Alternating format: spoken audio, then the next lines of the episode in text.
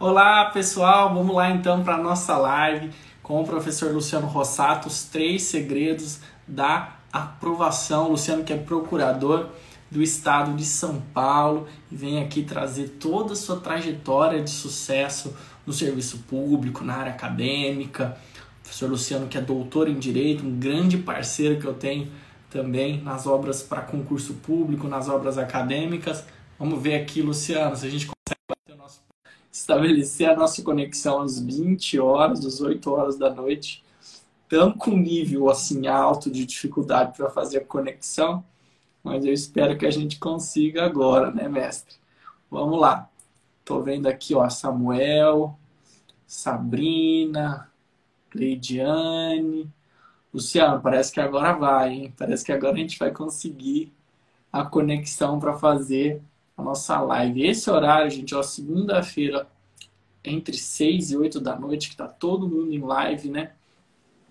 É um, um horário muito, muito complicado para a gente fazer conexão, tá? Aparecida da pergunta do Felipe Bernardes, Aparecido. O professor Felipe não é mais nosso coordenador, mas ele integra o nosso corpo docente, sim, como professor de processo do trabalho, tá bom? Vamos lá, estou esperando aqui o estabelecimento da conexão com o professor Luciano Rossato. Parece que não deu de novo. Mas a gente não desiste. A gente não desiste. Luciano, você tem que pedir de novo, tá? Vamos ver se a gente consegue bater esse papo. Por nada, parecido. Mas, ó, precisando de qualquer coisa da gente, tá? A gente está inteira disposição. Eu, o Eric, o Érico, o João Mendes, todo o nosso sucesso do aluno, a gente está à disposição. Qualquer dúvida que você tenha, dúvidas acadêmicas, você pode mandar. Né? Todo, em cada aula você pode mandar suas dúvidas. A gente tem nosso time de professores que responde. Então, estamos junto aí na preparação da margem do trabalho. Aliás, a gente fez alguns dias atrás uma super live com o professor Danilo Gaspar. Foi muito bacana, Aparecida, falando do trabalho. Depois você dá uma olhadinha, tá no nosso IGTV, tá no nosso feed. E também tá, salvo engano, lá no, lá no curso no YouTube do curso ênfase. Tá? Então lá você consegue acessar essa live que a gente fez também. E a esperança é última que morre. Estou aguardando a entrada do professor Luciano Rossato para a gente conversar. Luciano, você vai ter que pedir de novo para entrar na nossa live. E sabe o que é mais especial, gente? Vocês sabem que dia é hoje? Claro, né? Só bater o olho e olhar no calendário para quem está com o computador perto. Hoje é dia 13 de julho de 2020. Qual é a data de hoje, hein?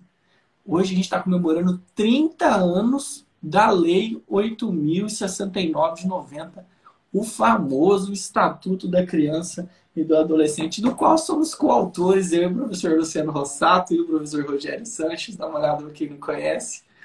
E aí, eu estava conversando com o professor Luciano Rossato antes da live, e a gente estava falando, pô, Olha que coincidência, porque a gente marcou essa live para falar sobre os segredos da aprovação com o Luciano Rossato. A gente quer coautor, não só nesse, tá? Mas quatro, cinco livros de direito da criança. E a gente marcou bem no aniversário de 30 anos do ECA. São aquelas coincidências da vida, né? A gente ficou muito feliz de ter marcado a live nesse mesmo dia. E durante a, o nosso papo, que vai ser sobre os três segredos da aprovação do Luciano, a gente vai falar um pouquinho também sobre o quanto essa trajetória acadêmica, o direito da criança, fez parte da vida do Luciano, né? Não sei se vocês sabem disso, minha gente. A Procuradoria do Estado de São Paulo, que é um órgão de advocacia pública, né? Em palavras mais simples, é o órgão que advoga para o Estado, para o Estado de São Paulo ele exerceu durante muito tempo a função de defensoria. Né? Até a instalação da defensoria no estado de São Paulo, era a PGE de São Paulo, por meio da Procuradoria de Assistência Judiciária, que realizava as funções que hoje a defensoria realiza. Que no estado de São Paulo é, começaram a ser realizadas pela defensoria em 2006. Até 2006, quando teve o primeiro concurso da Defensoria de São Paulo, acho que os primeiros defensores do concurso tomaram posse em 2007, quem exercia a Procuradoria de Assistência Judiciária foi o Luciano Rossato. Um, um, dos, um dos procuradores que exercia a Procuradoria de Assistência Judiciária era o Luciano Rossato. Então é como se fosse um defensor público dentro da carreira de procuradoria, né? E aí, o Luciano aqui. E por isso ele é o cara do direito da criança, porque lá na Procuradoria de Assistência Judiciária, ele trabalhava muito com o direito da criança. Eu vou te convidar de novo, Luciano. Vamos ver se agora vai. Olha lá. Eu não sei por que, que você precisa você precisa pedir, viu, Luciano? Aqui, ó, não estou conseguindo te convidar. Não estou conseguindo te convidar. Não sei por quê, não sei por quê. Ah, vamos ver, ó. ó. Vamos ver, Luciano, se eu consigo te convidar. Senão você vai ter que. Deixa eu ver aqui. Ih, Luciano, seu, seu celular, ó, tá dando assim, inabilitado para entrar. Não sei por quê. Será que se você desligar o seu celular ou fazer logoff, tentar voltar, você consegue? Pode ser. Enquanto isso, eu vou contar essa história aqui como procurador do estado de São Paulo, né? Então, o Luciano, é, durante muitos anos, depois que ele tomou posse como procurador do estado de São Paulo, ele exerceu a Procuradoria de Assistência Judiciária. Ele atuou na área da infância e juventude. Várias súmulas, minha gente, que hoje são súmulas do STJ na área da infância e juventude, várias súmulas que inspiraram, inclusive, alterações no Estatuto da Criança e do Adolescente, elas foram criadas a partir de teses que esses procuradores do Estado de São Paulo levantavam na época que eles eram da Procuradoria da Assistência Judiciária, atuavam como se defensores públicos fossem. Vocês sabiam disso, não? Paulo, essa informação pode ser útil no meu concurso? Pode, gente. Para quem presta concurso, por exemplo, para a Procuradoria, tem a ver com o histórico da, da carreira no Estado de São Paulo. É legal você saber, é, demonstra envolvimento com a carreira. E para quem presta concurso para defensoria também é muito relevante. Para quem presta qualquer concurso na área da infância também é relevante. Porque quando se faz uma digressão histórica sobre o direito da criança, sempre se lembra o quanto a questão da infância foi relegada. Então, no estado de São Paulo, os procuradores exerciam esse papel, embora não tivessem sido é, criados, né? embora não tivessem passado no concurso para exercer a função de advocacia pública, para exercer a função na área da infância e juventude. Então, a história do professor Luciano passa pela história da infância e juventude por causa desse histórico que existia na Procuradoria de Assistência Judiciária do Estado de São Paulo. Então, por isso, a gente se conheceu depois, fazendo mestrado junto, e aí fomos escrever sobre a área da infância, qual eu atuava na época como advogado, e depois criou uma grande amizade. O Luciano me mandou um zap aqui, disse que vai tentar de novo entrar, tá bom? Então, é muito especial o dia de hoje, dia 13 de julho de 2020, porque hoje a gente comemora 30 anos do Estatuto da Criança e do Adolescente. Aliás, eu quero aproveitar para saber se tem alguém aqui nessa live que já assistiu às aulas de direito da criança. Tem não. Porque dividimos a cadeira, né? Eu e o Luciano Rossato. E é muito curioso, porque tem muita gente que tem muito medo da disciplina de direito da criança nas provas de MP e defensoria, pelo nível de profundidade que a disciplina cai. Muito se engana quem pensa que nas provas de MP e defensoria, especialmente, basta que você conheça o conteúdo seco do Estatuto da Criança e do Adolescente. Lê do engano, tá? Especialmente na defensoria, mais até do que nas provas do MP, você acertar as questões de da criança exige um estudo muito aprofundado, que só pela letra fria da Lei 8.069 você não consegue acertar as questões. Se você não acreditar na gente, basta que você olhe as últimas provas. Por que eu estou falando isso? porque os concursos de defensoria são concursos que têm aberto com um número de vagas grande. E aí a gente tem previsão aí, Defensoria do Paraná, já tem conversa de Defensoria do Paraná, Defensoria do Espírito Santo. O professor Luciano Masson até fez uma live recentemente falando sobre isso. E esses concursos vêm com direito da criança, uma disciplina bem verticalizada, bem aprofundada no nível das aulas que a gente ministra. Então, eu eu inicio o estudo do direito da criança com vocês na plataforma, né, nas nossas aulas, e aí vou até a parte de convivência familiar, e o professor Luciano Rossato vem e trabalha com toda a parte de política de atendimento, trabalha com a parte de ato infracional, de execução de medida socioeducativa, e a gente segue com o tratamento da disciplina. O rumo, a Procuradoria do Mato Grosso do Sul está dizendo que apenas iniciou o estudo na plataforma, que está gostando bastante, Obrigado. E aí, minha gente, então, só recapitulando, né? Então, o estudo do direito da criança, que antes se satisfazia com a letra de lei, hoje não se satisfaz mais. E tem alguns temas em especial que a gente sempre gosta de destacar que você precisa dedicar atenção. Quando você vai estudar o direito da criança para o MP estadual, concurso de promotoria de justiça, o foco maior é na área infracional, tá? além da área educacional.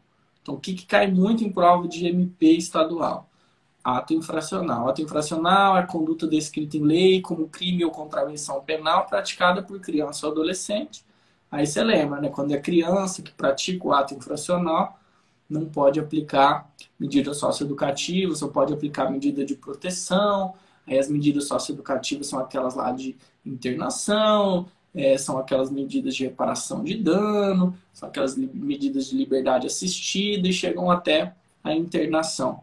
Essa parte, para quem estuda o pré-MP estadual, promotoria de justiça, não só a conceituação de ato infracional, as consequências para a prática do ato infracional, mas também a execução das medidas socioeducativas é tema obrigatório, tá? Então não basta, repito, você ler o Estatuto da Criança e do Adolescente e a lei do SINASE, que é a lei do Sistema Nacional de Atendimento Socioeducativo.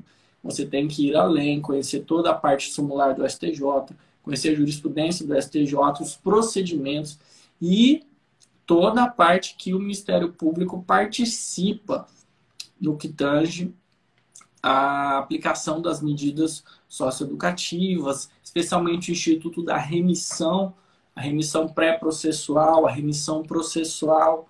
Esses institutos precisam ser muito bem trabalhados, além da parte do direito à educação. Para quem vai prestar é, para defensoria, aí é difícil falar o que cai mais, né? cai tudo. Mas para a defensoria, a gente acaba tendo um foco muito grande, muito grande mesmo, na parte de convivência familiar. Então cai bastante, guarda, tutela, adoção.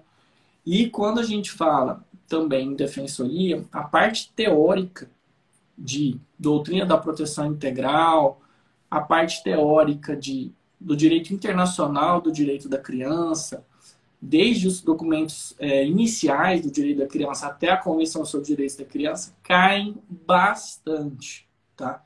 Então, a densidade teórica das provas de defensoria é muito, muito, muito alta. Basta você pegar os editais para você ver.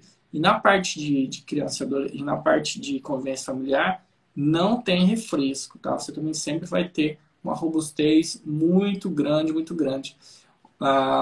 Valister, Carva, Valister Caio, Valister Caio, não sei, e perdoa que eu não vou saber acertar seu nome, diz que trabalha no CRES, no município, além do estudo ser completo, me ajuda nas dúvidas que só surgem na prática. Só gostaria de respostas de dúvidas mais céleres. Pronto, é isso aí. A gente tá, tá a todo momento respondendo as dúvidas, né? A gente recebe mais de 500 dúvidas por semana e a gente está sempre dando retorno aqui. Agora, pode mandar para mim também por direct no arroba Paulo Lepre. O professor Luciano Rossatos que ia tentar de novo, né? Tô aqui esperando ele voltar, mas a gente nunca perde tempo, não tem trabalho, não tem tempo perdido. A gente está aqui, ó. Se vocês quiserem, pode sugerir um outro tema para a gente ir falando enquanto o professor Luciano Rossato não volta. Vocês escolhem o tema, a gente vai falando muito tema, muito tema que a gente pode comentar aqui sobre incidência. Todo mundo sabe no curso F, eu sou diretor acadêmico, mas também sou professor de Direito da Criança, Direito Constitucional.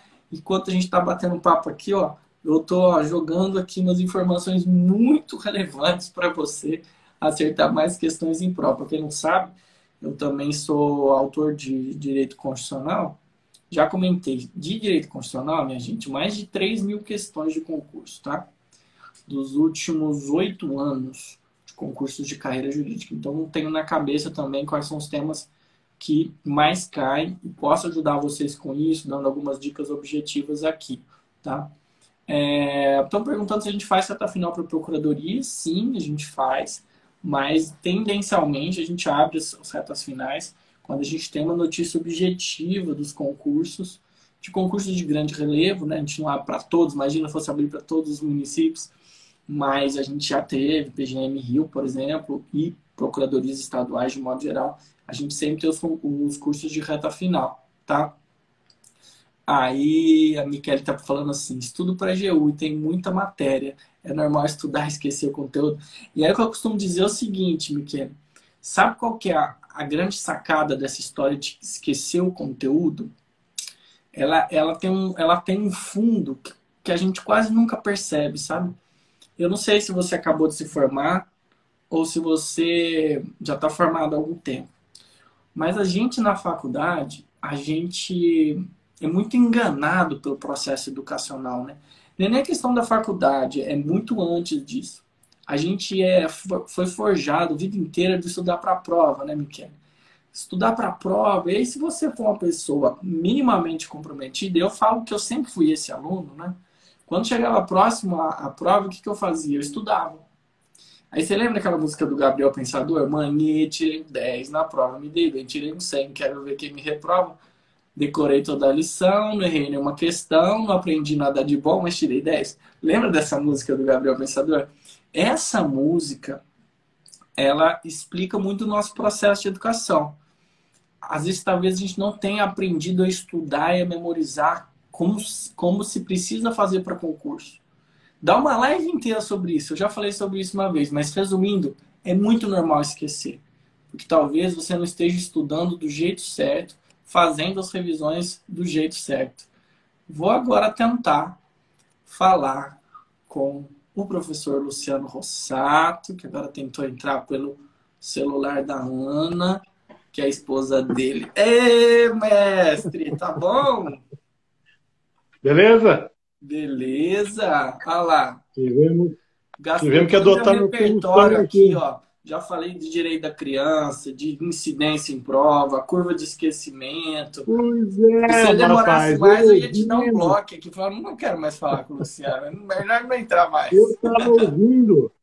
Eu ouvindo, quem deu, a, quem deu aqui a sugestão foi até o Antônio, uh, que estava aqui do meu lado. Papai, pega o celular da mamãe, e tenta pelo perfil dela, porque o nosso, você convidava, eu não conseguia aceitar, não aparecia para mim, eu, eu te mandava também, mas eu não conseguia sair o convite do meu.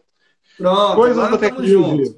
Gente, agora quem junto. sabe, quem está aqui conosco é o professor Luciano Rossato, procurador do Estado de São Paulo, doutor em Direito pela PUC, autor de inúmeras obras jurídicas, nosso professor de processo civil, de direito da criança, e de inúmeras outras disciplinas. E, acima de tudo, meu grande amigo, meu irmão de muitos anos, né? A gente se conhece desde 2008, faz 12 anos que a gente se conhece.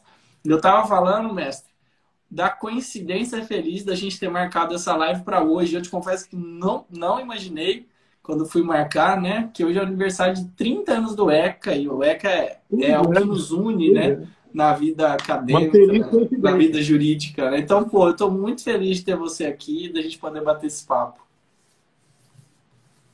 Também estou, meu caro. Uma feliz coincidência a gente poder falar aí da, do ingresso em carreira jurídica, né? E paralelamente, ou ah, até centralmente ou não, né? É, mas poder tratar também dos 30 anos do Estatuto da Criança e do Adolescente, né? Essa lei tão marcante nas nossas vidas, né? na sua, na minha, né? na vida de tantas outras pessoas.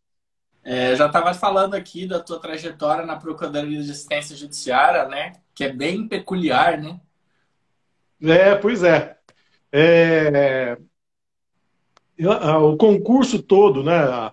O ingresso, tudo tem uma história, né? Eu, eu gosto de contar história. Você imagina tendo a, a história para ser contada, né? É, o concurso começou em 2001. O concurso começou em 2001 e terminou em 2002. Foi aprovado, mas tal como hoje tem acontecido, naquela época vivíamos um período extremamente difícil, uhum. um, um, momento que não havia não havia concursos, é, um período que o Estado de São Paulo vivia é, aquele período é, prudencial, limite prudencial uhum. da lei de responsabilidade fiscal e não podia contratar, não podia nomear. Então, por conta disso, foi um ano e oito meses aí aguardando pela nomeação. Então, quase um ano e nove meses aguardando pela nomeação. E imagine, né, eu aprovado no concurso, é, eu, é verdade, eu era escrevente técnico judiciário na época, é, já, já atuava aí, mas aprovado no concurso, aguardando aí pela nomeação e sem saber o que ia acontecer, é, o que ia acontecer aí nessa, né, a partir mas, ó, disso. Já deu spoiler, eu quero, eu quero que você fale disso daqui a pouco. Vamos fazer a cronologia desses fatos aqui, ó. Vamos lá. Primeiro, para saber como você fez para chegar nesse momento de estar ali aflita, esperando pela tão sonhada posse. Me conta um pouquinho, já que hoje é 30 anos do Estatuto Criança e do Adolescente, como é que foi a sua infância? Como é que foi a sua adolescência? A sua, sabemos, entrada precoce no mercado de trabalho. Conta pra gente como é que foi o teu processo de evolução pessoal, de amadurecimento, até chegar à faculdade. Conta pra gente. Olha, eu comecei a trabalhar aos 13 anos de idade, né? 13 anos comecei a trabalhar fora, fora que o tempo que eu já trabalhava é, ao lado de casa, num mercado, alguma coisa assim, num clube de, de clube de restaurante, é, uhum. é, garçom, né? Um garçom mirim, né? Mas um garçom. Então já vinha trabalhando aí, papai de Franca, né? Trabalhava com calçado e aquele aquele aperto, né? Aquela para poder estudar, para poder trabalhar, para poder cumprir ali a vida em casa, né? Uhum. Com todo mundo. Somos em três irmãos, é, mas foi possível, fomos seguindo aí adiante, é, com incentivo. E com, aos 13 anos de idade, eu ingressei para trabalhar em um cartório de registro civil. Olha Serviço só. de registro civil das pessoas naturais. E com 14 anos eu fui registrado ainda nesse, nesse, nesse serviço de registro civil das pessoas naturais. Então, só para abrir um parênteses, desde então eu, eu recolho aí contribuição previdenciária. É, e para vocês verem como é que é tão louco isso, eu entrei no cartório em 1989. Caraca. Antes, antes do Estatuto da Criança e do Adolescente. Código de menor de 79. Eu, eu ia despachar eu ia despachar com um juiz de menores. E ele brincava na época e ia me prender. ele virava para mim e falou assim: você está me trazendo coisa boa, né? Não é, não, é, não é rolo, não, não é problema, não. Eu vou te prender, hein? Porque era, era bem aquela noção né, de, do Código de Menores na época. Tinha o juiz de menores, o temido juiz de menores. Tinha a, a figura do comissário de menores também, temida, né? O comissário de menores aparecia na rua, a molecada tudo saia correndo, né? Era carrocinha é... de criança, né? Carrocinha de criança. E, uh, e aí comecei, vejam, um ano depois da Constituição Federal, iniciei no registro civil sem saber direito o que era Constituição, sem saber direito o que era uma lei, né? aos poucos indo aprendendo e, e experimentando toda a evolução jurídica a partir da Constituição de 88. Imagine só, quando eu comecei a trabalhar no serviço de civil das pessoas naturais, falávamos em filiação ilegítima. Filiação ilegítima.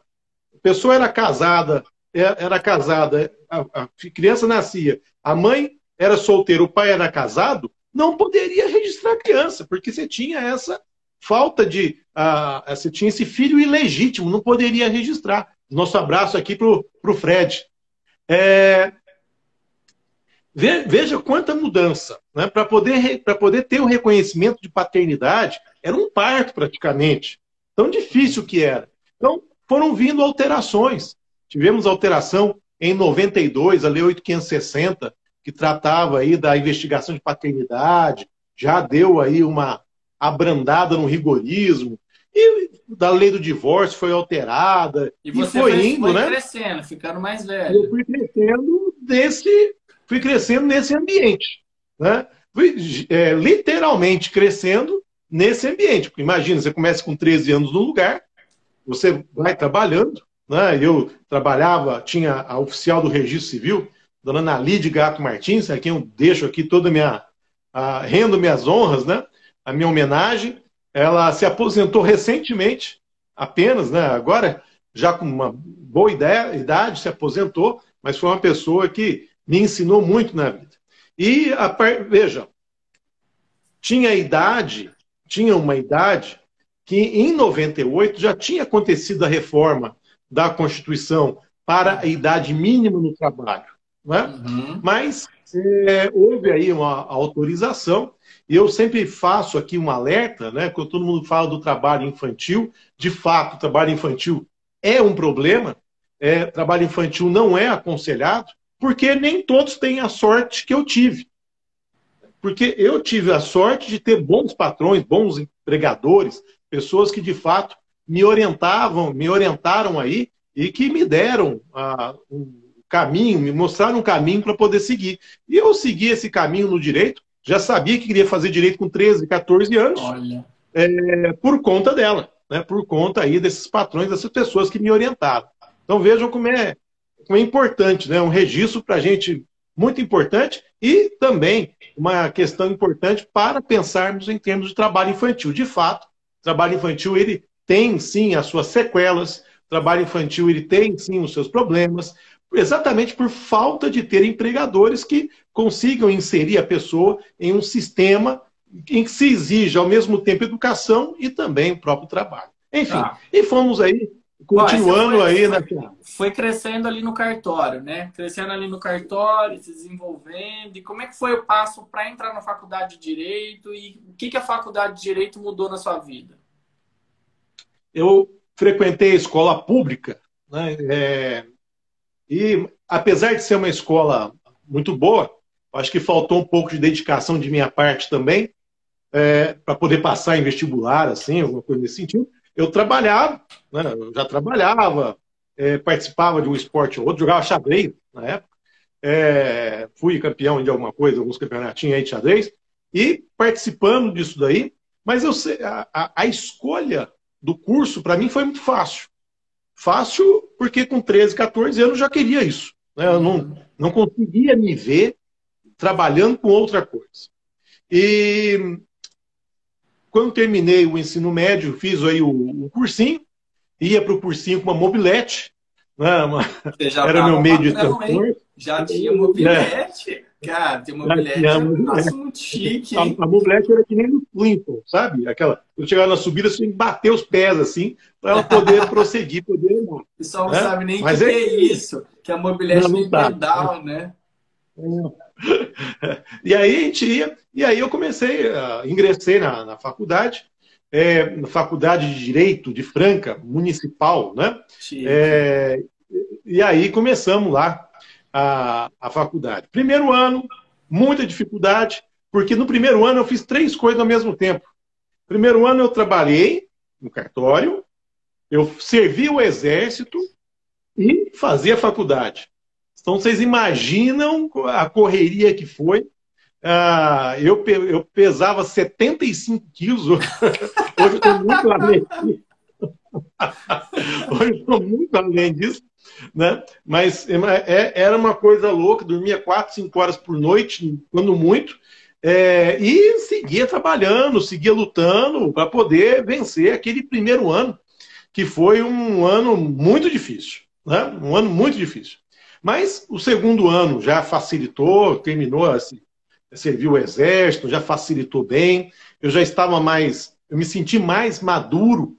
É, essa mudança de ensino médio para faculdade, eu senti muito. Senti muito. É, precisei melhorar muitas coisas.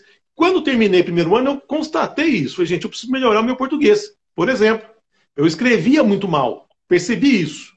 Uhum. É, e isso refletia na minha própria, nas minhas próprias notas, né? E aí comecei a fazer um curso de português, famoso da região, professor muito bom, professor muito bons e tal. A Duda Nogueira aí uma galera ainda não dava aula, né? Aí o nosso professor aí do, do ênfase também não dava aula e, etc, e assim por diante. É... E aí comecei a fazer o curso português e tal, e fui crescendo, fui estudando e tal. Surgiu, meu caro, a chance da gente fazer, de, eu, de eu prestar o concurso para escrevente técnico judiciário. Legal. Escrevente técnico judiciário. Isso em 1996. Você já estava com em 90... 30 e quantos anos? não vou falar nada. não vou falar nada para você, não, tá? Mas com 90... em 96 eu estava com. É... 96, eu falei? Não, 96. É, é não, é 96 mesmo. Falou. 96, é, eu estava com 20. 20 anos. Né? Tava com 20. 20 75 anos. quilos. Aí, é, 20 anos, que beleza, né? Rapaz, só que aí é o seguinte, veja, veja como é que são as coisas, né? Eu estava no segundo ano da faculdade de Direito, eu estava fazendo um curso de português, curso de português, eu cheguei para um professor meu da faculdade, olha a importância do professor, né?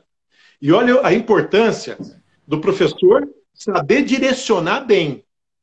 Eu cheguei para o professor da faculdade e falei assim, professor, que livro, que doutrina eu preciso estudar para poder fazer a prova aqui de escrevente? É, é muito, é, isso é muito. Ele falou para mim: nenhum livro de doutrina para escrevente, não.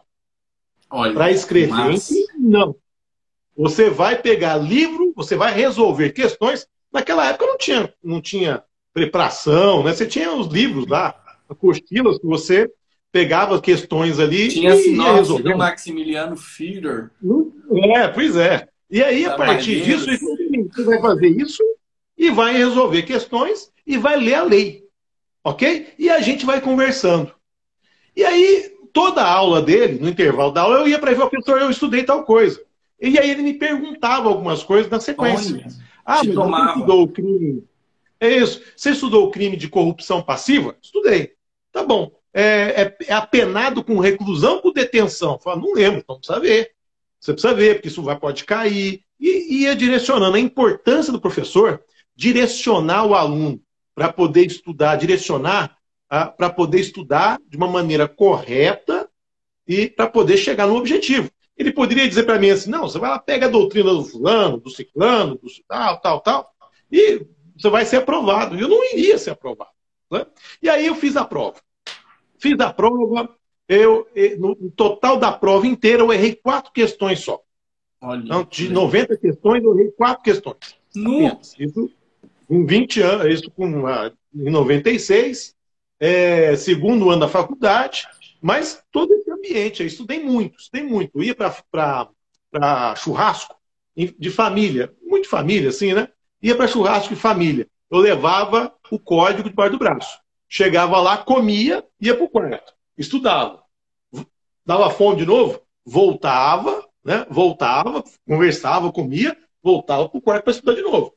E assim foi, até poder ser aprovado. Só que, veja que isso é uma situação que eu estou acostumado, hein? A gente tem que ter paciência. Fui aprovado no concurso. Só que, mais uma vez, 96, 97, Estado estava sem recursos financeiros. Estado Ei, não a história se repete, hein, mestre? A gente está falando isso aqui faz é... tempo. O pessoal agora olha e fala assim: ah, não vai mais ter concurso. O Estado está sem dinheiro. A torneira fechou. Gente, isso existe desde que o mundo é mundo, é cíclico. Fica um tempinho Olha, represado, na hora que abre a comporta, derruba todo mundo que não se fortaleceu. Comigo, olha, só, comigo aconteceu, aconteceram duas vezes. Essa primeira, então veja, 96, porque eu fui chamado em 1999. Eu estava no último ano da faculdade quando eu fui chamado. Eu já tra eu trabalhava, serviço, cartório de civil, trabalhava, continuei trabalhando. Então, em 99, em 99, que aí fui nomeado. Me ligaram um determinado dia, porque não, a internet nessa época também era o início, né? Então você não tinha o acesso fácil à informação. Me ligaram um dia, ó, é seguinte, você foi nomeado, você tem que vir aqui para poder assinar o negócio aqui e começar. Eu fui nomeado? Nomeado para quê? Ah, meu, pro concurso, escrevente, deu certo, agora chegou aqui. Poxa, eu, não, eu, eu tava ali, eu, eu sabia que estava chegando, mas não sabia que foi de uma vez. Chamou de uma vez aqui a, a quantidade de alunos, de, de candidatos, né, de aprovados. E aí, em agosto de 1999, eu ingressei aí ah, para ser escrevente técnico judiciário no Tribunal de Justiça do Estado de São Paulo. dez anos depois de trabalhar no cartório. Segunda a sábado à noite. Segunda a sábado à noite. Eu fui saber o que era viver um sábado é, depois de todo esse tempo, aí só com, ah, com os meus 23 anos, quando eu entrei no fórum aí Patrocínio Paulista Massa. na época. Né? Muito legal. Então, aí você, no, no, quinto ano da faculdade, você saiu do cartório e tomou posse como técnico escrevente.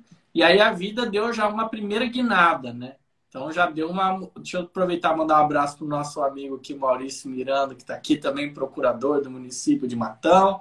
Mandar um abraço para o Estevam, nosso aluno querido aqui de Procuradoria. Estevam, a live que você tanto pedia, tá aqui, ó. Luciano, vou trocar muita é, energia boa e informação preciosa com a gente. Então, mestre, foi assim, né? Então, saiu da faculdade escrevente. E aí, como é que foi? Tomou posse, aquele dinheiro caindo na conta que nunca tinha caído, né? Já dá uma mudada na vida. Como é que foi esse primeiro período e a tomada de decisão de continuar estudando para concurso? Porque muita gente para, né? Atingiu ali um objetivo, está ganhando uma grana. Como é que foi esse, esse momento para você? Muitos me diziam o seguinte: oh, agora você pode parar. Por que você vai ficar estudando, gastando dinheiro, comprando livro? É... Agora você já é escrevente, você já pode parar de você já pode parar de estudar. Você já, tá, já tem uma boa, já vai ter uma vida boa aí é, dentro desse ambiente. Dessa... Vejam, é bom, é bom, mas não era o que eu queria. Uhum. Tá? Não é o que eu queria. É importante? É importante, mas não é o que eu queria, eu queria mais. Né? E agora, o que aconteceu? Eu passei a ganhar mais é, e passei a comprar mais livros. Investimento. Já tinha um carro nessa época. Já tinha um já carro. Saiu um Chevette. É, já tinha um Chevette nessa época. Chevette, né? Mas, traseira, diversão garantida. Verdinho. mantive, mantive o Chevette. O que, que eu fazia? Comecei, o que eu fiz? Comecei a comprar livros. Me lembro como se fosse hoje. Comprar um livro de direito tributário que custou, na época, 200 reais. Nossa. Na época, 200 reais. Né? Então, é... e assim, livro de tributário, comecei a comprar ah, ah, eu tenho até, até, por aqui hoje, a minha biblioteca está por aqui. Eu tenho até hoje. É, fui comprando mais livros e fui me dedicando mais, porque naquele momento eu ingressei no fórum aí, eu comecei a entender melhor o direito, né? entender melhor e passar a, passei a ter mais tempo para estudar. E, ah, o sábado você começou a viver mais? É, sim, vivia o sábado, o sábado à tarde. Depois é 17. Porque até 17 que eu fazia? Eu estudava. Então, estudava de segunda, eu terminava o período do horário aí, eu já, eu já lecionava nessa época, já comecei a lecionar nessa época. É, então, lecionava também. E, lecionar é... é uma expressão bem moderna, né? Lecionar. É. Eu tava aqui pensando, a gente sacaneia muito porque a gente é muito amigo. Eu tava aqui pensando se eu fosse chutar um livro aí, que esse livro você comprou, eu ia falar que você comprou o livro do Carrasa, acertei, não? Acertou. Sabe por que, eu pensei? Primeiro que já era um clássico, e segundo pelo tamanho é. e pelo preço, que eram os livros da Malheiros é. lá naquela época, né? Então é. eu chutei, é. então é isso mesmo. É, era, era o Carrasa, era, era Direito Civil, comprava a Maria Helena Diniz, Loja de Barro Monteiro. Já era mais moderno. Loja de Barro Monteiro.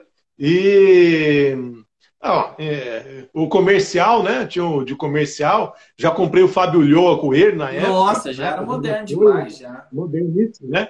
Caríssimos livros, gente. Né? Você, você não comprava roupa, você não comprava nada, você comprava só os livros, né? E, e não tinha Vadimeco na época, né? né? Ah, comprar um Vadimeco, você tinha que comprar o código que era desse tamanho, super caro. É. A, oferta era, a oferta era pequena. Então as livrarias cobravam um absurdo, né? E você tinha que pagar. Fazer o quê? Você poder ter acesso a essa, ter acesso a esse material. Você pensa, hoje, hoje os nossos alunos assistem a aula, tem as questões do tema, legislação, jurisprudência, o e-book, já está tudo empacotado. É, é uma facilidade hoje em dia, né? Porque hoje está muito mais profissional essa história do concurso. Mas antigamente, então, assim, além de você ter que correr atrás da estratégia, também tinha que gastar uma grana violenta, né? Era, era mais caro estudar para o concurso alguns anos atrás, né? Era mais caro, era mais caro. E você não tinha quem fizesse, quem traçasse essa estratégia para você. Né? Depois eu vou até contar uma história ah, quando da procuradoria, o que aconteceu. A, a, a, falta que me fez é traçar uma estratégia. Né? Uhum. Né? Só, aí nessa, nessa época eu comecei aí a, a, estudar, me formei e comecei, aí tive um grande amigo, uh, juiz, com quem eu compartilhava aí uh, todo esse desejo e compartilhava aí, instru, me instruía, eu ajudava e a gente ia fazendo isso aí tudo. É, prestei a prova na magistratura, magistratura no estado do Acre. Fui lá para o Acre prestar magistratura. Eu tinha um sonho, sabe aquele sonho de desbravar? Né? O sonho de poder é, ir fazer as coisas, né? É, e fui para a magistratura no Acre, passei na primeira fase, passei na segunda fase, é, e na segunda fase o dinheiro tinha acabado. Né? Oh. Tanto que para eu voltar na segunda fase, para Franca, na época onde eu morava, eu, eu já não tinha dinheiro para pagar o avião. Então vocês imaginam um Acre, estado de São Paulo. Né? Eu peguei um ônibus no Acre e vim parar em Franca. Né? Três, dias, Três depois. dias depois. Três dias depois, passar por, passar por assalto, é, sem dinheiro para poder comprar o almoço. É, e assim foi. Né? E, e feliz da vida, porque estava fazendo alguma coisa que eu queria. Né? E aí nós fomos tocando isso daí, comecei. É, o que aconteceu foi o seguinte: no, na concurso da magistratura do Acre, por incrível que pareça, eu troquei controle difuso por controle concentrado de constitucionalidade. Putz. Tirei 10 em processo civil, 10 em civil Inconstitucional, é, não consegui a nota mínima por ter confundido controle constitucional, controle concentrado por difuso. Não sei como, né? Hoje eu ainda escrevi uma peça sobre isso e falei, olha, como é que pode, né? Mas aconteceu e né, me, me ajudou depois bastante, né? Desenvolver todo esse assunto. E aí, demos continuidade, né? Demos continuidade. E você sabe, meu caro Lepore, você é, é uma pessoa extremamente organizada, né? Você é uma pessoa. É, e eu sou né, antítese. Né? Nesse meio termo, meu caro, aconteceu uma outra coisa muito interessante. Eu é, fui prestar uma prova aqui no estado de São Paulo, fui fazer uma prova no estado de São Paulo, só que aí é problema da organização. Né? Eu errei a data da prova. A prova seria uma semana e eu fui para São Paulo na semana seguinte. Eu fui para São Paulo na outra semana. Tendo estudado muito, mas muito. Cheguei lá para poder fazer a prova. Eu não aguento. Chego caipira, chego caipira para poder fazer a prova em São Paulo, capitão.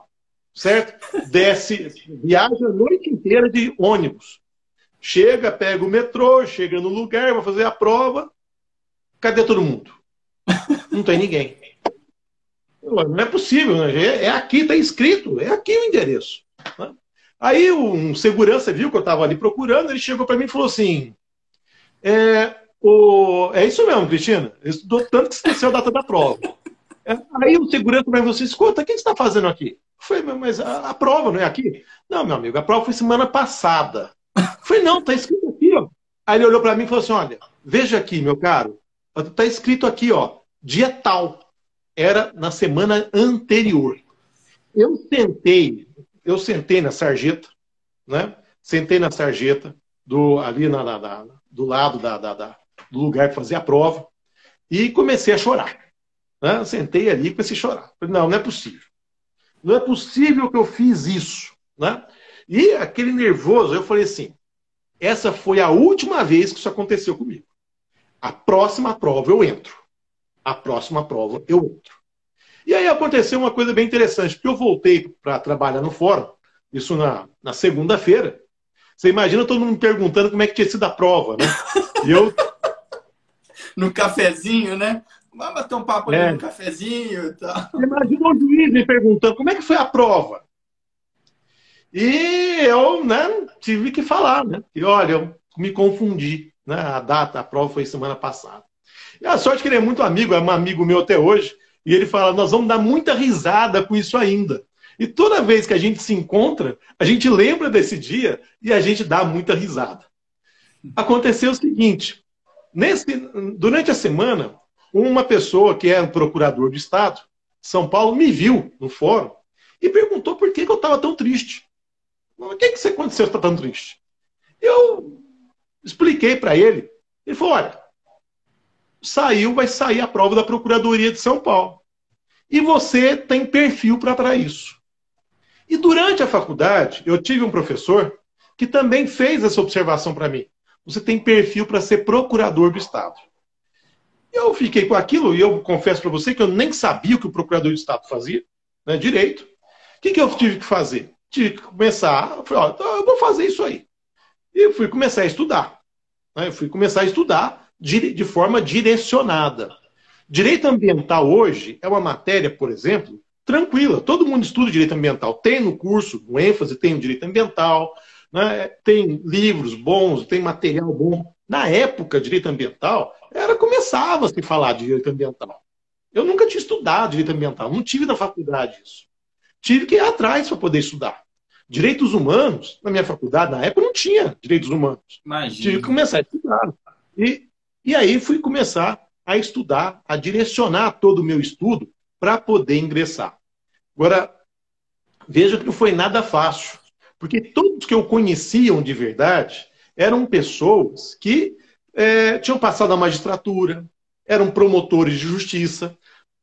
O perfil de estudo é muito diferente. O perfil é muito diferente. O perfil de trabalho é muito diferente. O perfil de argumentação é totalmente distinto. Uhum. Não é porque eu quero fazer coisa errada, não, não é coisa ilícita, nada disso. É, é, é, o que se busca tutelar, né? que é o interesse público. Então, a, é. visão, a visão é quase uma visão socialista. É quase uma visão socialista. Tem que tomar cuidado, às vezes, por conta disso. Então, a ideia, eu comecei aí a me reciclar nesses estudos, reciclar no estudo. Comecei a me comecei a enfatizar algumas matérias, Uh, aí comecei a estudar, tinha o, o Eli Lopes Meirelles, né? E aí comecei a estudar o Eli Lopes Meirelles e vou fazer a prova. Fiz a prova, primeira fase, fui ali, terminei a prova, estou saindo, acho que fui aprovado, penso eu, né? Ah, e aí, conversando com o pessoal na saída da prova, disseram assim: então, essa questão, tem uma questão de direito administrativo, hum. que a professora Maria a, a de Pietro, a professora de Pietro, de Direito Administrativo, comenta no livro dela. Eu falei, de Pietro? Quem que é a professora de Pietro? E mal eu sabia que ela era procuradora do Estado. Ela era procuradora do Estado. Aliás, abrindo parênteses, né? A de Pietro foi procuradora do Estado. A Ada Pellegrini Grinover foi procuradora do Estado. Ulisses Guimarães, procurador do Estado. É, Michel Temer, procurador do Estado de São Paulo. Então vejam, é, Flávia Piovesan hoje, procurador. Então, e assim vai, né? É, Luciano Rossato desfaz.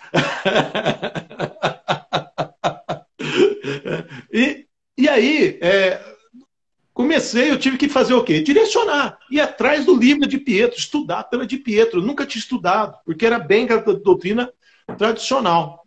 E aí foi, é, comecei a estudar. Ora, imagine só. Eu tive um convite, certo dia, para poder assistir uma aula de pós-graduação.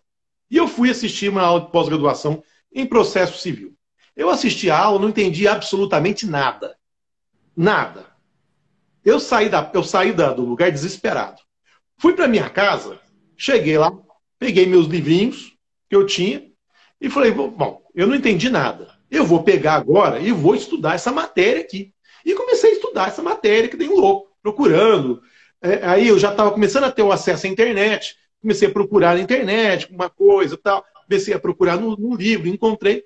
E o que, que eu fiz? Esse juiz amigo meu, sentei com ele na segunda-feira e falei: olha, me explica isso aqui. Eu entendi isso, isso, isso. É isso? Ele falou: é, é exatamente isso.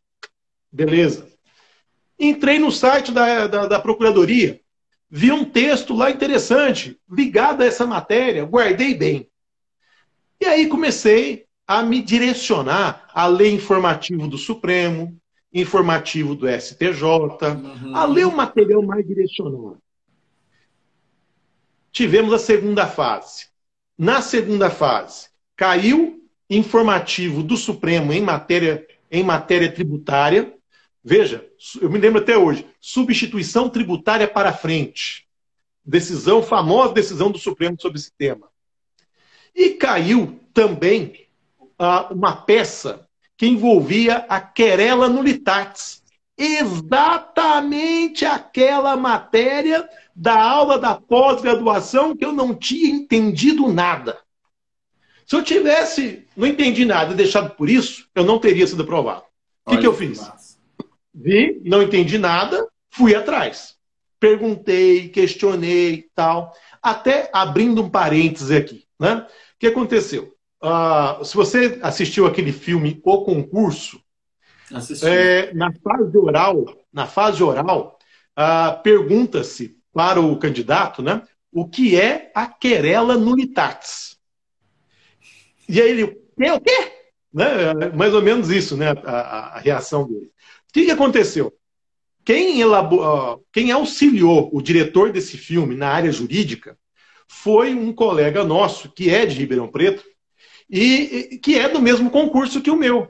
Então, na época, teve essa questão da querela nulitatis. Então, ele lembrou dessa questão e sugeriu a questão para o diretor do filme, e por conta disso, que tem lá no filme aí, a querela nulitatis. Que história que maravilhosa. Um Só que tem um detalhe importante. Eu não fiz a querela nulitatis. Eu fiz ação rescisória. Porque na época, o STJ admitia essa dualidade. Podia ser querela nulitatis, como poderia ser a ação rescisória. Hoje, hoje já não dá mais. Hoje teria que ser só querela nulitatis. Uhum. Mas, enfim, fiz a rescisória, estou saindo da prova, né? caipirão, né? saindo da prova, né? entra no metrô, lá em São Paulo. Quando eu olho assim, que, que concurseiro reconhece concurseiro, né? em qualquer lugar do mundo. Você bate o olho, todo mundo sabe você é concurseiro, você sabe quem que é. E nessa aí, eu vi um monte de várias pessoas, e começou ali o questionamento: qual teria sido a prova prática, qual teria sido a peça. Né?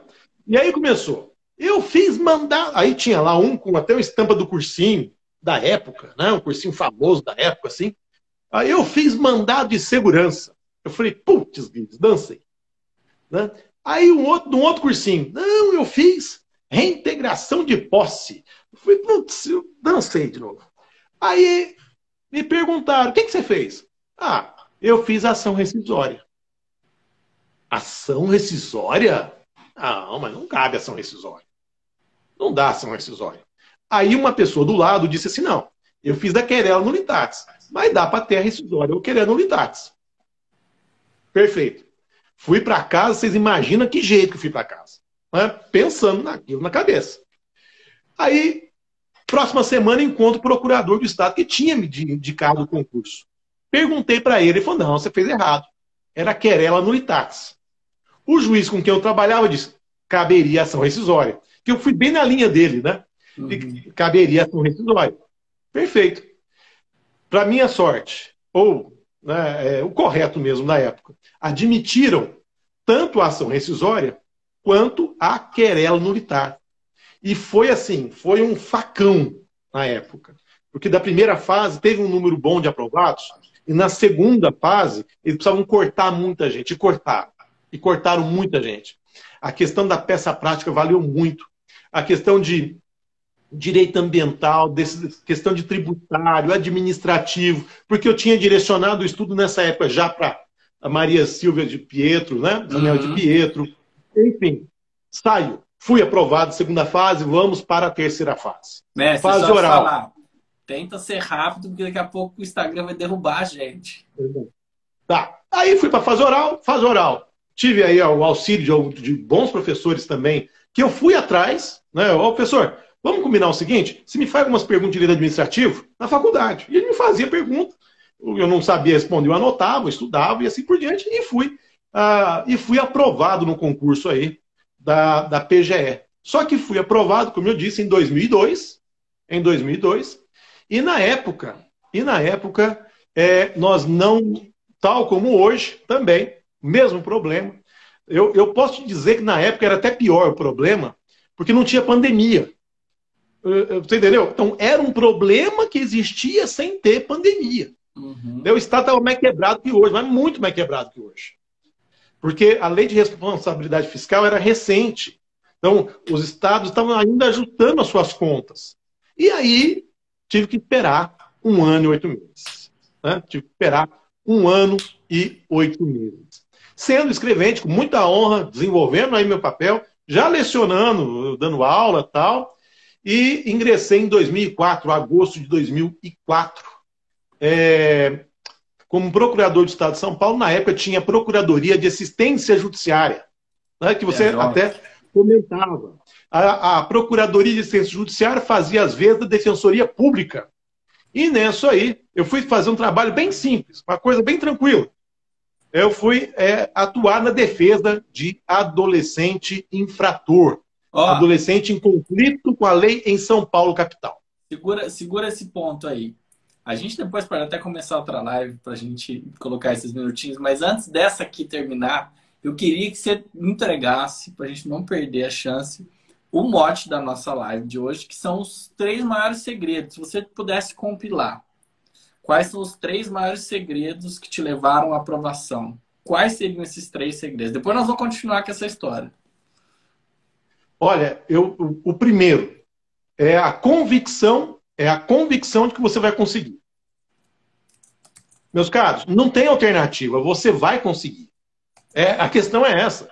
Né? Muitos, ah, eu não sei se eu... Não, você não tem alternativa. A alternativa é essa. Você vai conseguir. Você vai lutar e vai conseguir. Alguns, alguns vão se organizar mais e conseguir de uma maneira mais fácil. Outras, não, nem outros nem tanto. Eu pequei um pouco nisso, nessa organização. Eu fui meio kamikaze, eu sofri bastante. Né? Mas isso me ajudou depois uhum. para poder direcionar os meus estudos. E aí, depois, quando eu consegui fazer com que isso andasse, rendeu muito bem. Né? Então, Boa. acreditar, acreditar nisso. Uhum. Segundo, e aí uma coisa que eu não fiz tanto, mas que eu gostaria de, de apresentar, seria organizar. Né? Se organizar, organizar os seus estudos. Ok? Saber o que uma determinada banca pede. É, lógico, tem aquilo que é básico. Controle de constitucionalidade, vai cair em qualquer concurso. Você vai ter que estudar isso aí. Mas direito financeiro, direito financeiro, veja, isso não é qualquer concurso que caia, que cai. Então você tem que se, você tem que se acertar nisso aí. Né? Você não pode procrastinar. A ideia é não procrastinar. A ideia é se organizar, ter certeza de que você vai conseguir, de que você vai conseguir se organizar e tem uma terceira que eu gosto muito que chama-se bunda na cadeira. Bunda na cadeira, essa não tem jeito, ninguém vai estudar por você. Agora, na organização, veja, você vai se valer daqueles que podem te ajudar.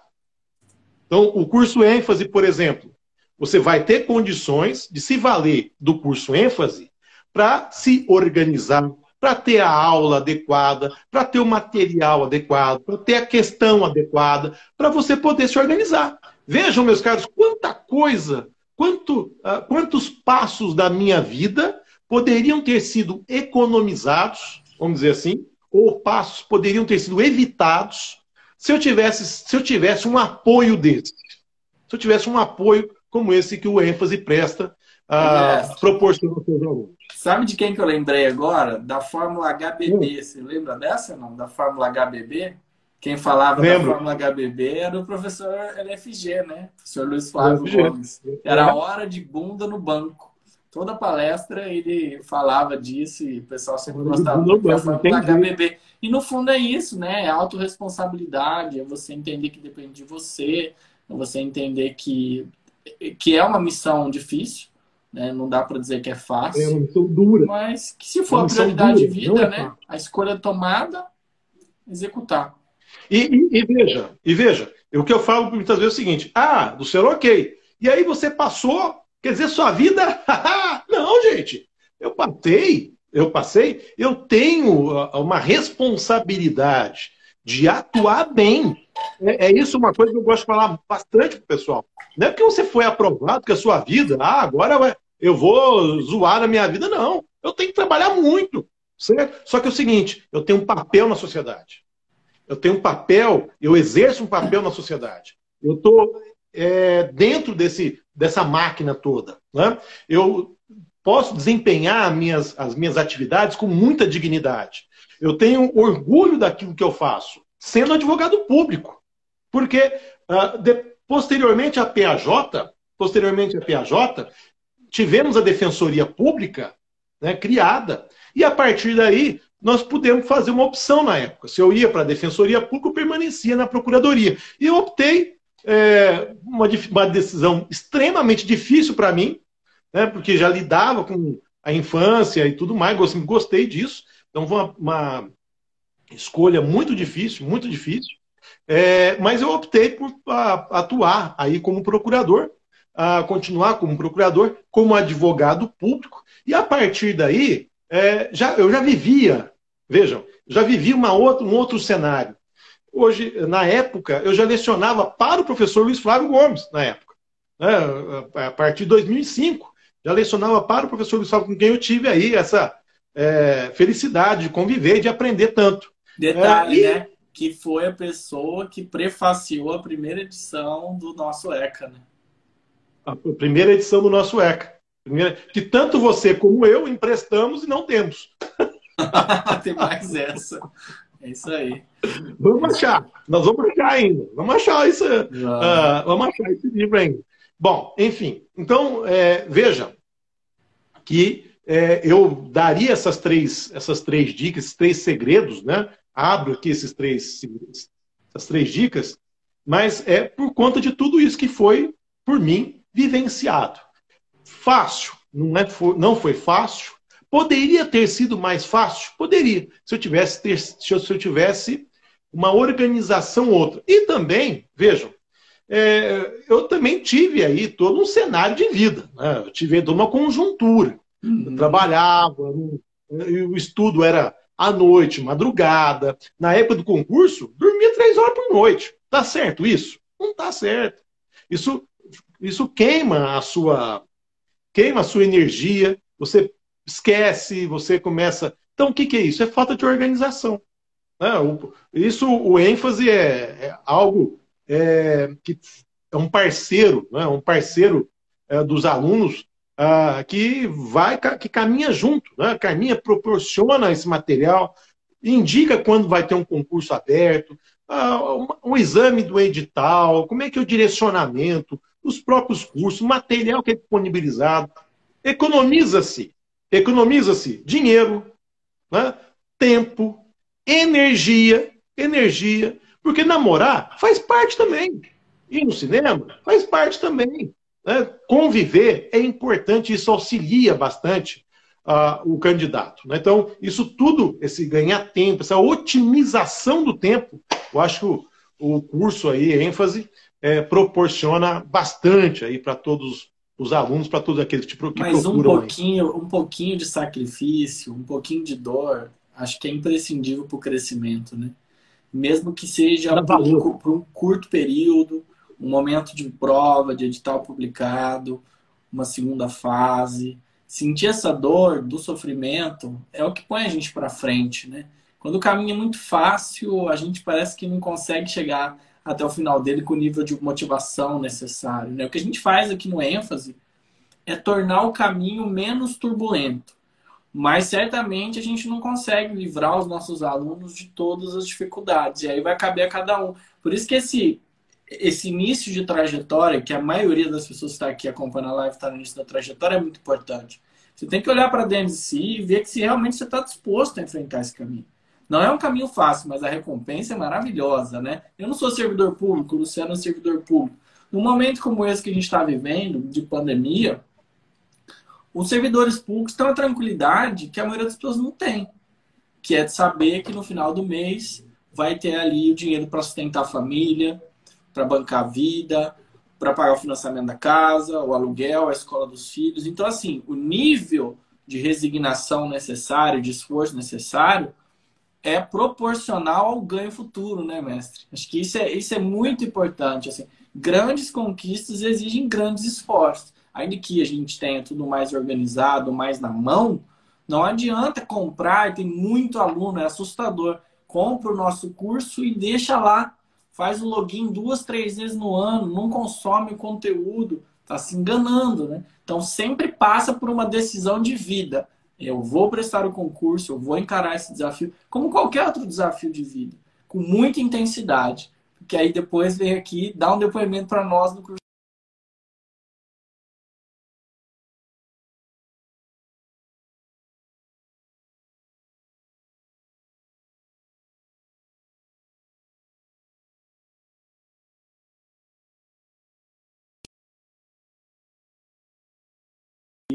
Nossa live. Fui eu ou você que travou? Não sei. Sei que deu uma travadinha. Ah, eu, eu, também não sei te dizer. Ah, seu ficou girando aqui, mas pode ter sido meu também. Mas vamos nos despedindo, então. Palavras finais aí da nossa live. Fica à vontade para mandar um recado para os nossos alunos. Caríssimos, é... organização, foco, determinação e só aceitar que acabou quando de fato tiver passado. Muitas vezes a carreira que nos escolhe. É, eu lá no início, eu tinha magistratura para mim como. Aliás, era a única coisa que me passava na cabeça, porque eu não conhecia o restante. Eu desconhecia o restante. Né? E aí a, advocacia pública me abraçou. E hoje, né, até o Paulo me proporcionou uh, escrever, uh, tentando achar aqui, Paulo Livro, tá aqui. Aqui, ó. Aqui, né? ah, esse, né? esse, esse, e assim por diante, né? É, esse que o Paulo está na mão é nosso primeiro, o nosso, nosso segundo livro, né, Paulo? Segundo, né? Segundo. É o segundo livro que a gente tratou aí do Dia da Criança. Ah, mostra pensa o seu pensa, aí, mostra o seu aí. É, pensa que foi fácil? Não foi fácil não escrever um livro. Né? Foi fácil não, nós temos, não. nós temos que sentar por muitas noites conversando um com o outro. Como é que chamava aquele sistema que a gente usava? Messenger. É, é esse aí. Né? Imaginem só, né? E Era falando. MSN, com... né? A gente falava, conversava MSN, isso. E falavam com o outro. Depois foi esse aqui, manual do Procurador do Estado, que o Messi proporcionou aqui, uh, autorizou que a gente escrevesse, é, coordenou, e assim por diante. Então, vejam, é, aceitar aceitar que só vai terminar quando você estiver lá dentro desempenhando o, a defesa, desempenhando a defesa do interesse público, defendendo a legalidade, defendendo a ordem jurídica, defendendo aqui, a, defendendo tudo isso aí. Então, vejam, por gentileza, mostrar o livro novamente. Mostrarei. Aqui, ó. O Manual, Manual do, Procurador, do Estado. Do Estado. Eu tenho que ser é, só que, Ricardo, eu tenho que ser honesto com você, tá bom? A nossa última edição aqui desse livro já não está tão atualizada, tá bom? Tem dois anos, mestre. Mas logo vem a edição nova aí. Logo vem a edição nova. Isso. Então, espera sair a edição nova. Que aí vai sair com ela, vai sair com ele super atualizado. Isso, ponto de bala, tá bom? Então, acho que é importante a gente colocar isso aí. Agora, no material de apoio que nós disponibilizamos Uh, tudo aqui que nós disponibilizamos nas nossas aulas no ênfase, na área de advocacia pública, ali, tudo atualizado. né? Ali a gente pode ter essa oportunidade. Inclusive, você está agora gravando as aulas de, de, de prática, né? De prática. Estamos gravando a aula de prática, e na aula de prática eu já estou buscando fazer mais atualização. Né? Então, estou ah, aí falando um pouquinho de precatório, decisões, últimas decisões do Supremo Tribunal Federal sobre precatório, decisão do STJ sobre prescrição, é, questões processuais, cabimento de reclamação, cabimento de incidente, suspensão de eficácia, e assim por diante. Temos aí várias peças que a gente está gravando agora para a parte prática aí do curso ênfase. Então, fica aí meu desejo, aguardando aí os nossos colegas futuros na área de advocacia. Maravilha, mestre, muito obrigado pelo seu tempo e pela sua atenção, que hoje o tempo é precioso, mas a atenção é ainda mais. Tem muita gente perdendo tempo aí. Então foi uma alegria enorme, coincidência feliz. Hoje, dia 13 de julho, 30 anos do ECA.